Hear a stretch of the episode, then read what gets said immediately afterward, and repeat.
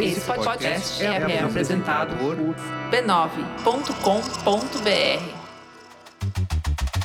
Olá, eu sou o Bruno Natal. Hoje é dia 14 de abril e no resumido número 108, seus dados valem muito e estão espalhados por onde você menos espera. As redes sociais distorcem os padrões de beleza. O significado do fim do Yahoo Respostas para a memória online. A linha tênue entre inspiração e apropriação. Aceita bolsonarista e muito mais. Vamos nessa, resumido. Resumido.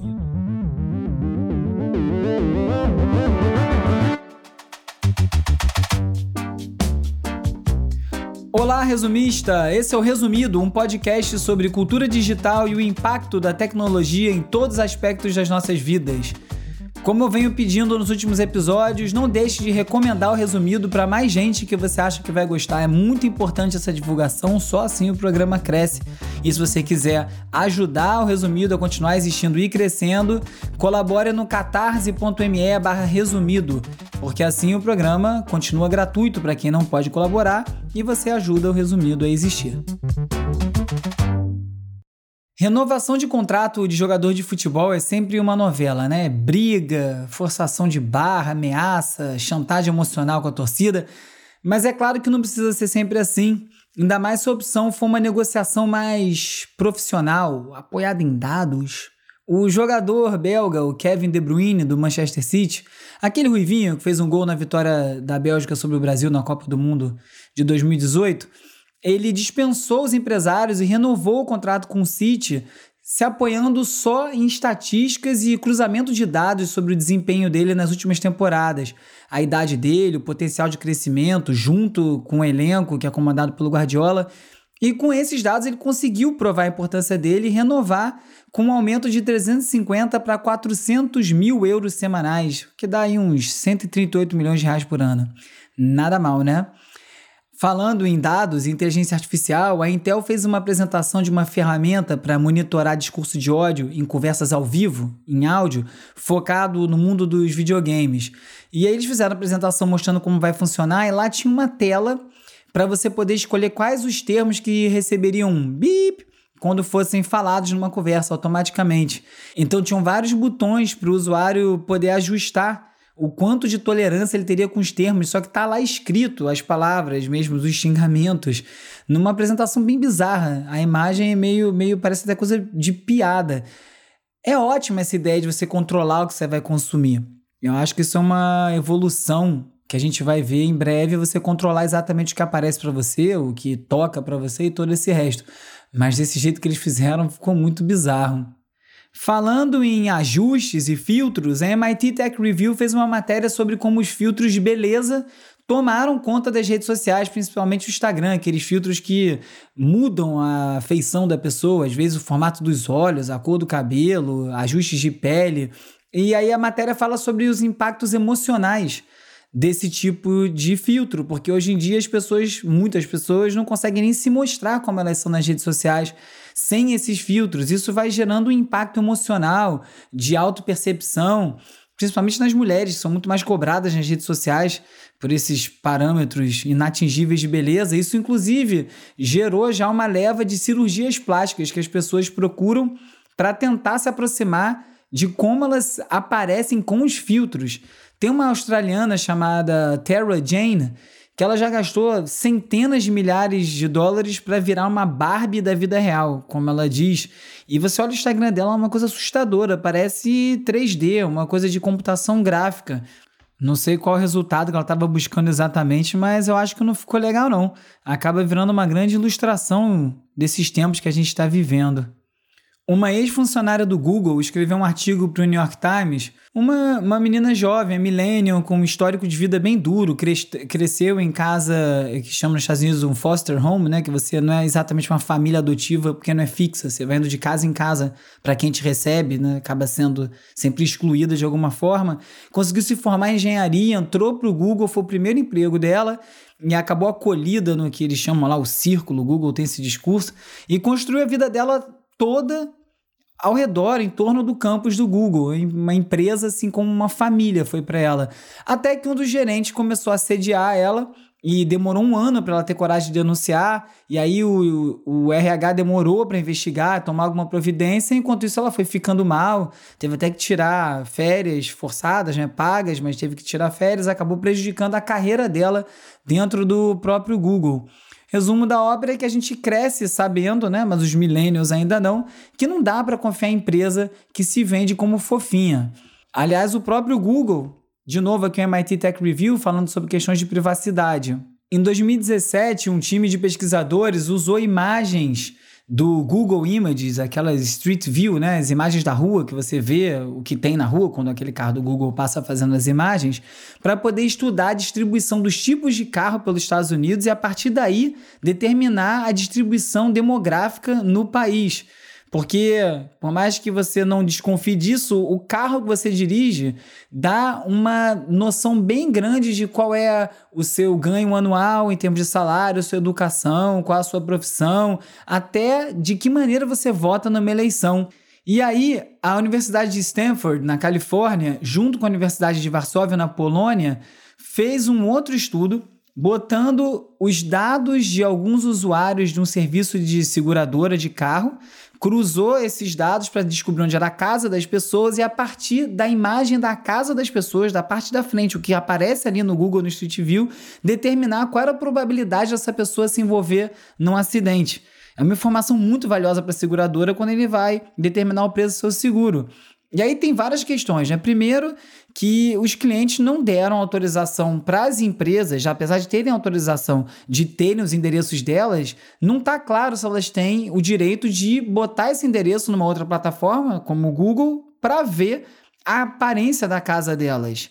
É já é uma questão de privacidade muito grande né, nesse ponto e também mostra como dados que a gente acha que não é nada que estão lá no Google View, é só a frente da minha casa, ou é só o meu endereço que eu botei em algum lugar, pode ter um impacto real na sua vida. Não é à toa que na Alemanha, onde eles levam muito a sério o debate sobre privacidade, o Google é banido de coletar essas imagens na rua. Se você botar no Google Images o mapa da Europa e trazer aquele carinha pendurado para botar no Street View, você vai ver que fica tudo azul das ruas que estão mapeadas e na Alemanha não tem, são pouquíssimas, só nas principais cidades. E aí aquele papo, né? Ah, privacidade, ah, não tenho nada para esconder. Ah, o Google é ótimo, não tem problema coletar alguns dados, e é ótimo mesmo, tem muita ferramenta muito boa. Só que você paga com seus dados e você paga muito caro. Inclusive, o Facebook foi processado na Itália por não revelar que usa os seus dados para ganhar dinheiro. O Google tem a famosa frase quando você vai fazer o login: essa plataforma é de graça e sempre vai ser. Só que, como a gente bem sabe, não é assim, né? Você paga com seus dados. E então, a justiça italiana determinou que isso era uma propaganda enganosa e condenou a pagar 2 milhões de euros por não apresentar essa informação da maneira correta, de que você paga pelos dados, sim. Esse caso aí pode se tornar mais um marco nessa relação que a gente tem com as plataformas. Até porque a gente está constantemente gerando dados para essas plataformas. A Apple anunciou que agora vai ser possível você usar aquela função Find My Phone no iPhone, que mostra onde seu aparelho está. Se você perder, você pode ver pelo site ou por um outro aparelho celular, mostra no mapa onde o aparelho está. Você vai poder usar isso para outros equipamentos produzidos por outras empresas que não são a Apple. Primeiro, são só algumas autorizadas, por exemplo, a Belkin produzir um fone Bluetooth que você vai poder conectar com a sua conta e descobrir onde ele está. Também as bicicletas elétricas VanMoof, também você vai poder ativar elas a, a partir do seu telefone e descobrir onde sua bicicleta está. E com isso você vai dando mais dado para a Apple, né? Que tipo de equipamento você tá, o que, que você tem, onde eles estão, tudo isso tem valor. Aliás, eu não conhecia essa marca de bicicleta, eu fui no site ver, e aí é uma bicicleta eletrônica. Além dela ser uma bicicleta elétrica, que já é algo que eu abomino. Desculpa se você tem uma bicicleta elétrica, mas aquilo para mim não é bicicleta e não deveria andar na ciclovia. Isso é um outro assunto. Veículo motorizado de 35 quilos, acerta um, não é brincadeira não. Agora, essa bicicleta é eletrônica. Ela é cheia de dispositivo, além do localizador, tem uma coisa da tranca. Fiquei olhando aquilo ali fiquei, pelo amor de Deus, eu tô muito feliz com a minha bicicleta que só tem pedal e corrente, tá ótimo. Bora pedalar. E um lugar que você não vai poder usar para encontrar mais nada é o famigerado Yahoo Respostas. Quem nunca bateu de cara com resultado no Google jogando para o Yahoo Respostas uma resposta absurda ou normalmente errada para alguma questão? Eles anunciaram o fim do serviço, vai sair do ar no dia 4 de maio e aí os usuários têm até junho para baixar as suas perguntas e as suas respostas. Embora tenha uma questão que você não consegue baixar ali a, a conversa inteira, só consegue baixar a sua parte, ou seja, não vai servir para muita coisa. Várias empresas e instituições já estão fazendo um esforço para conseguir arquivar esse tesouro da internet que é o Yahoo Respostas. O Gizmodo, que é um site de tecnologia, é, já começou a baixar parte desse arquivo, mas é muita coisa. O Internet Archive, que é o site que arquiva a internet, né, cataloga tudo que é publicado para fins históricos, também está tentando. Um outro grupo chamado The Archive Team também está tentando salvar essas respostas. O que prova que essa preservação da memória online é muito importante. Outro dia eu falei aqui sobre a questão dos tweets do Trump, né, que iam sair do ar, não sabia o que fazer com aquilo, se tinha que armazenar ou não, porque normalmente a conta dos presidentes americanos viram, primeiro é arroba POTUS, né? P-O-T-U-S, President of the United States. Depois que ele não é mais o presidente, ganha o número do presidente. Do Trump é 45, eu acho. O POTUS passa para o próximo e o 45 arquiva tudo que aquele presidente publicou. Só que o Twitter não vai permitir que, a, que o Arquivo Nacional dos Estados Unidos a, faça um perfil assim para o Trump, porque ele foi banido da plataforma. Então, se eles quiserem pegar esse conteúdo e botar num outro site, alguma outra coisa, tudo bem, mas dentro do Twitter não vai poder ser feito. É uma baita de uma discussão, né? Um presidente da nação mais poderosa do mundo que praticamente governou pelo Twitter e isso não vai ficar disponível lá. This is the new one-dose COVID-19 vaccine from Johnson & Johnson. A Vox produziu um vídeo falando sobre a eficácia das vacinas, as diferentes vacinas nos Estados Unidos, né? Tem várias opções. E é um vídeo que vai ser muito importante aqui no Brasil quando a gente começar a ter mais opções de vacina e mais gente vacinada. Porque o que não vai faltar é sommelier de vacina. Eu já vejo pessoas falando sobre isso. Ah, eu quero tomar essa, ah, eu quero tomar aquela. Essa tem 90%, aquela outra tem 70%. Como eu falei no programa passado, vacina nenhuma garante que você não vai se contaminar. O que ela garante é que você não vai parar parar no hospital. Isso todas elas têm 100% de certeza que te protegem nesse ponto se você não tiver comorbidade. Agora o vídeo explica de uma maneira muito didática como que se chega nesses números e não é uma coisa que você pensa, ah, 60% de eficácia, então 40 pessoas em 100 vão ficar doentes. Não é isso. É que você é no indivíduo, cada indivíduo tem essa proporção de adoecer ou não. Todo mundo fica produzido, é pro, protegido numa certa eficácia. De qualquer forma, a vacina é o único caminho para a gente sair disso tudo. É muito importante todo mundo tomar. Eu tenho ficado assustado com a quantidade de amigo que conta que os pais não vão tomar ou conhecem gente que não vão se vacinar. Espero que tenha vacina para todo mundo, que todo mundo tenha juízo e se vacine. O Facebook minimizou o vazamento de dados de 533 milhões de usuários que eu comentei semana passada e anunciou que eles não planejam alertar os usuários especificamente. Eles estão dizendo que esses vazamentos eram de dados de 2019, que eles já tinham falado sobre isso, já tinham consertado essa falha e também não tem nenhum dado sensível financeiro, é, de saúde ou senha. É só o nome das pessoas e o telefone. Só isso. Quase não dá para tomar golpe com alguém tendo seu nome completo e o seu telefone, né? Que mundo que o Facebook vive. Só que a Wired analisou a linha do tempo dessas argumentações do Facebook e a conta não fecha, porque tudo está indicando que isso é sim um novo vazamento, porque tiveram 419 milhões de usuários com dados vazados em 2018. Depois, em 2019, vazou dado de 540 milhões de pessoas e agora esses 533 milhões de dados vazados. É tanto vazamento que confunde. Só que é isso, é uma falta de respeito completa. Dado é dado. Como eu falei aqui sobre o Google Maps, as coisas mais desprezíveis, mais insignificantes geram dado de valor para todas essas empresas. Em notícias positivas do Facebook, a NBC fez uma matéria sobre um grupo que conseguiu preencher o vazio do jornal local que faliu na Pensilvânia e conseguiu ocupar esse espaço através de um grupo no Facebook.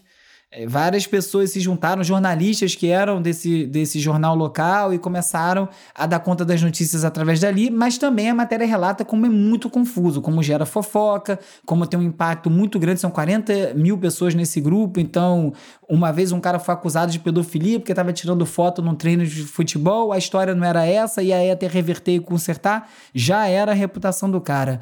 E numa outra notícia boa também, o Facebook anunciou que vai afinar o sistema de inteligência artificial. Eles estão usando 45.186 vídeos para avaliar o desempenho da inteligência artificial de imagem e de áudio com exemplos diferentes de idade, gênero, cor de pele, iluminação do ambiente. E legal que foram 45.186 voluntários participando disso para trazer mais diversidade para esse banco de dados. Em todo caso, esses sistemas de reconhecimento facial são muito opressores e já tem muita organização, como a Anistia Internacional, ou então veículos como a revista Nature de Ciência, The Atlantic, ou a própria Timnit Gebru, que é a líder, era líder de ética de inteligência artificial do Google e acabou sendo demitida por conta de um relatório interno que questionava exatamente o uso dessas tecnologias e falando que isso não deveria ser lançado.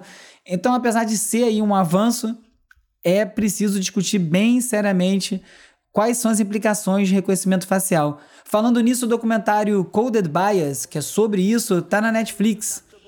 Tarde demais pra gente rever esses conceitos todos? É, vamos ter que ver. I am an algorithm. I am listening. I am making predictions for your life right now. O governo britânico lançou um novo órgão chamado The Digital Markets Unit, a unidade de mercados digitais que vai tratar desse assunto e eles vão começar investigando como melhorar a relação de poder entre as plataformas, especificamente o Google e o Facebook, com os veículos de mídia tradicional. Teve o caso na Austrália recentemente que forçou o Google e o Facebook a pagarem por cada link postado com notícias de veículos de, de, notícias, jornais tradicionais, e com isso acabou gerando vários desdobramentos. O Facebook parou de publicar esses links no mundo inteiro, depois eles entraram em acordo, ou seja, não é um, um arranjo muito fácil de resolver, mas a verdade é que essas plataformas, o Google e o Facebook principalmente, engolem as receitas de publicidade e não são nem um pouco transparentes sobre a forma que essa publicidade se dá.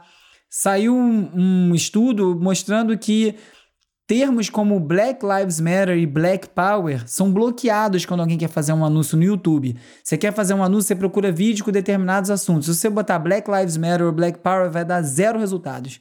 Só que se você botar lá White Lives Matter ou White Power, ou seja, vidas brancas importam e poder para os brancos, ele oferece 33 milhões de vídeos com esse assunto prontinhos para receber seu anúncio. Tá completamente errado isso. E se o Facebook e o Google não querem se responsabilizar pelas notícias, que é o que eles falam sempre, que são agregadores, que são algoritmos, etc., então é bom eles saírem do caminho e deixar quem quer dar notícia, quem sabe dar notícia, fazer isso. O que eles podem fazer para melhorar são coisas sobre como entregar o conteúdo nessas plataformas. O Facebook fez uma proposta também que agora vai começar a oferecer um contexto para cada post que aparece no timeline, indicando o teor da página que postou o link original. Então você vai ver ali uma notícia vindo de alguma página ou alguém repostando e vai dizer: olha, essa página é de humor, essa página é oficial do governo, essa página é política, essa página é de um veículo de notícia. Isso já pode dar uma ajudada. Ainda falando de Google, tinha uma disputa entre o Google e a Oracle, que é uma outra empresa gigante, sobre o uso de APIs. APIs são programas, software que permitem duas aplicações falarem uma com a outra. É assim que você usa dados do Facebook num outro site. É uma coisa bem usual e que ajuda a internet como um todo crescer quando um aplicativo consegue conversar com o outro. Esse caso vai ser emblemático para desenvolvimento de software como um todo, de aplicativos. E depois que eu li essa notícia, logo depois eu vi uma sobre uma fotógrafa, a Lynn Goldsmith, que entrou com uma ação contra a, contra a fundação do Warhol depois que eles pegaram um print do Warhol com uma foto do Prince, o cantor, e a foto era uma arte do Warhol em cima de uma foto dela, e ela processou e ganhou. Ela tinha perdido antes, mas acabou ganhando é um assunto cabeludíssimo, porque aí a obra do Warhol vira um plágio ou uma cópia da foto dela.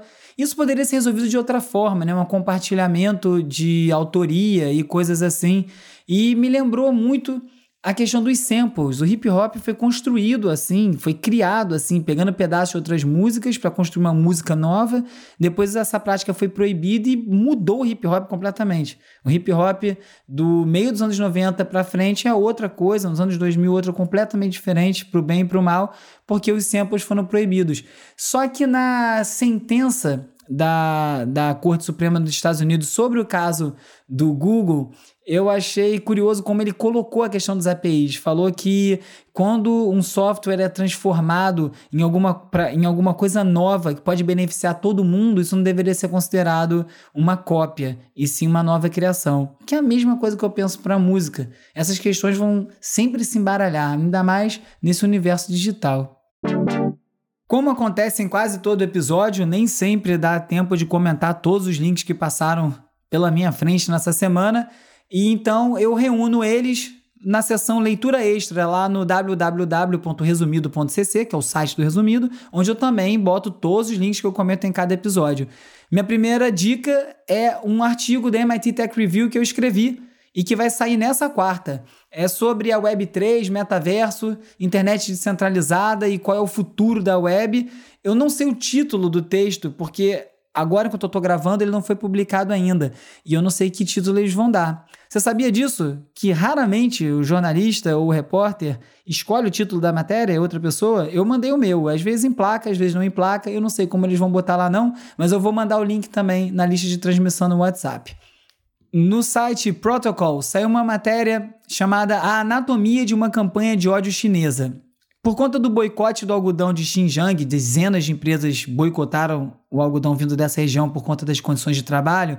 O governo da China focou a contrapropaganda sobre isso em uma ativista específica, porque assim eles conseguiram materializar um inimigo do Estado, quem estava prejudicando a economia da China, e plantou essa história e o resto foi feito automaticamente pelos engajados, pela galera que segue o regime fervorosamente e a vida dela virou um inferno. E aí os três próximos links que eu vou indicar estão todos ligados a isso, mas especificamente pro, falando do bolsonarismo aqui no Brasil. São três links. O primeiro foi uma entrevista com o Rodrigo Nunes no site da Unicinos. Ele é doutor em filosofia pela Goldsmiths em Londres, mesma faculdade onde eu fiz o meu mestrado em documentário, e ele é professor da PUC. E o nome da entrevista, o título da entrevista é Bolsonarismo como identidade coletiva, a lógica sacrificial e a brutalização dos afetos. Lá ele diz que o bolsonarismo não é bem um fenômeno popular, ou exclusivamente popular, e também não é exclusivamente da elite. É um movimento que estabeleceu uma aliança entre classes e fala muito sobre como a, eles usam essa técnica de plantar essas verdades e fazer uma coisa muito mais granular que acaba se espalhando de uma maneira muito mais poderosa. Muito antes de ter um escândalo que a gente vê nos jornais, eles já se antecipam a esse problema, já criam uma narrativa. Quando a notícia sai, todo mundo da rede deles já ouviu, já formou uma opinião muito boa, a entrevista, umas perspectivas muito boas sobre isso tudo. Na Folha sai um artigo chamado A Ascensão do Terrorismo Bolsonarista, do Joel Pinheiro da Fonseca, falando sobre como ele já está engajando a base dele para violência que ele mesmo não vai cometer, então ele fica dando essas dicas, mais ou menos como eu falei do governo chinês agora nessa matéria da Protocol, que ele vai falando: olha, isso aqui está acontecendo, hein? Ó, você tem uma arma, será que você não tem que fazer alguma coisa? E ele vai tirando a responsabilidade dele e transferindo para a base dele para tomar as atitudes que ele mesmo não pode tomar. E no estado de Minas saiu uma entrevista com o professor João César de Castro Rocha sobre como o bolsonarismo está se transformando numa seita. E ele levantou um ponto novo para mim. Ele falou que a partir de 2002 tem uma juventude de direita que é produtiva, irreverente, que domina as redes sociais. E não é à toa que no Brasil foi quem primeiro produziu os memes de qualidade, foi a direita. E que essa guerra cultural de 2022 tem um tema que para a juventude ser oposição é ser de direita. Eles cresceram governados por um partido de esquerda, então muda essa perspectiva. Você junta esses três textos e vai ter uma perspectiva muito boa do que está acontecendo agora. Quem quiser falar comigo já sabe onde me encontrar, né? Arroba UrbiURBE no Twitter. Tem também youtube.com resumido e tem o arroba resumido.podcast no YouTube e tem também o arroba resumido.podcast no Instagram e no TikTok, que são administrados pela Beatriz Costa, pelo Felipe Araújo e pelo Peri Selmelman. E agora mais um integrante do time que vai substituir a Beatriz, que está de saída, infelizmente. E vem aqui no lugar dela agora o Lucas Vasconcelos, mais um ouvinte colaborando com o resumido. Quem quiser também pode me mandar um oi pelo WhatsApp ou pelo Telegram para 21 97 969 5848 e você passa a fazer parte da lista de transmissão, onde eu mando alertas de novos episódios, conteúdo extra, é, coisas que eu escrevo em outros lugares, como essa matéria da MIT Tech Review que eu vou mandar essa semana, e também o link para resumido tracks, que é a playlist que eu faço toda semana. Hora de relaxar com as dicas de ver, ler e ouvir. Se você tem um Kindle e lê em inglês, chegou a sua hora. Vários livros da editora Routledge estão disponíveis de graça no site da Amazon. São mais de 40 páginas de resultados com livros grátis. Tem sobre sexualidade, religião, imigração, antropologia, psicologia, comunicação, política, ativismo. Na verdade, você nem precisa ter um livro digital da Amazon. Você pode baixar o app do Kindle no celular e ter acesso a esses livros. It's just this fantastic dance of the senses. And a lot of fractals that were sort of spinning around like this. A kind of kaleidoscope of, of fractals. E que tal fazer uma viagem psicodélica sem precisar tomar nada, só usando seu celular? Essa aí é a proposta do aplicativo inglês Luminate. De acordo com os desenvolvedores, esse barato pode ser atingido através de uma série de efeitos visuais, umas formas geométricas se movendo de maneira repetitiva, luzes piscando num ritmo determinado, além de uma musiquinha no fundo. Eles dizem então que a mente entra num estado de meditação profunda e alteração de consciência, e o bom aí é que para você encerrar essa viagem é só desligar o aparelho.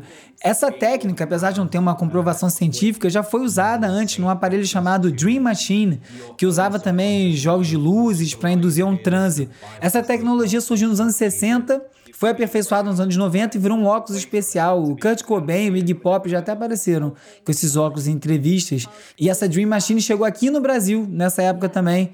Como bem lembra o Calbuque, o colaborador de roteiro aqui do Resumido. Tinha até um espaço lá no Shopping Rio Sul onde as pessoas podiam experimentar isso. Você entrava numa espécie de um ovo que se isolava para intensificar esses efeitos. O Calbuque chegou até levar o Marcelo D2 para fazer um teste. Saiu numa matéria do Rio Fanzine, a coluna do Jornal Globo com a qual tive a honra de colaborar por anos a fio. A Vice testou também o Illuminati e falou que os resultados foram muito bons, mas parecia mais uma meditação do que um relaxamento profundo, de uma viagem de LSD, alguma coisa assim. Tem que pagar 7 dólares por mês. Será que eu testo?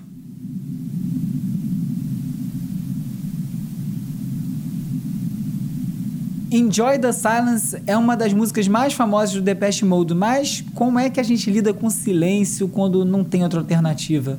É isso aí que o curta Void One Year of Silence, produzido pela Resident Advisor, um site de música eletrônica muito bom, aborda essa questão com bastante criatividade, sensibilidade, eles colocaram foco nas, na vida noturna, nas boates, nas festas, nos clubes, que já estão aí há um ano sem acontecer. O filme, o documentário está no YouTube e visita várias pistas de dança em alguns dos principais clubes da Inglaterra, iluminado só com luz escura, estrobo, como se estivesse lotado, mas não tem ninguém. O objetivo do projeto é celebrar esse espaço, a importância que esses lugares têm para aliviar a tensão do dia a dia e chamar a atenção para uma ONG de prevenção ao suicídio, que você também pode doar num link que está lá destacado para o filme. De resto, né, tomara que isso aí passe logo para a gente poder se reencontrar numa pista cheia, com som ensurdecedor e sair com o ouvido apitando. Ah, saudade!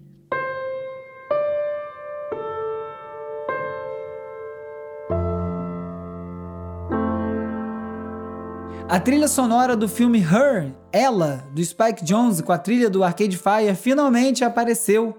Depois de ter concorrido ao Oscar de 2013, ela nunca tinha sido lançada oficialmente, só agora, aí, já quase oito anos depois do filme ter saído, é que esse disco, que também é assinado pelo canadense Owen Pellet, foi lançado oficialmente agora em vinil, cassete, tá no streaming. São 13 músicas instrumentais, quase todas de piano, bem melancólico e mostra bem aí a relação do Joaquim Phoenix com a voz da Scarlett Johansson. Aliás, falando em música, na semana passada eu falei de Magalenha, falei que era do Sérgio Mendes. O Lucas Santana me mandou uma mensagem para me corrigir. Essa música foi gravada pelo Sérgio Mendes, mas ela é do Carlinhos Brown.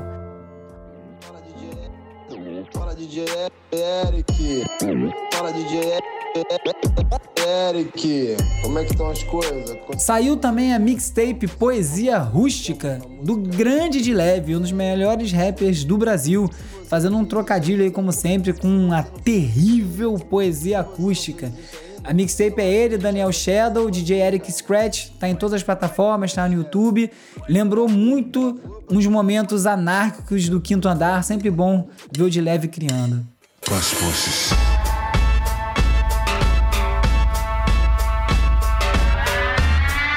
Um ano depois da morte do Tony Allen, o mítico baterista do Fela Kuti, saiu nesse mês o primeiro disco póstumo dele. Cara que ajudou a criar o Afrobeat. O disco chama There Is No End, Não Tem Fim, e tem a participação de vários MCs. Tem o Skepta, Sampa the Great, Tsunami, Danny Brown. Foi lançado aí pela Blue Note, que é referência no jazz, né? Sobe o som dessa pepita, Hugo Rocha, o editor de áudio que faz a mágica de transformar minha voz de taquara em algo que você consegue ouvir. Eu vou botar essa música lá na resumido tracks da semana, como eu disse, o link vai pela lista de transmissão.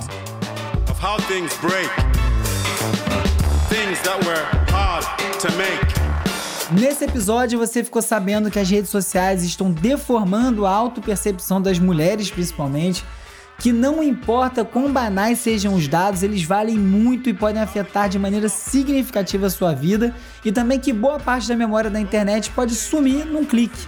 Você também soube dos novos passos da constante disputa entre o Facebook e o Google com os veículos de notícias, de como o bolsonarismo vai se tornando uma seita e ainda esse monte de dicas do que ler, ver e ouvir.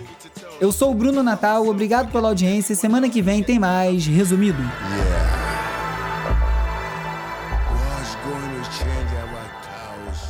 Resumido. Resumido.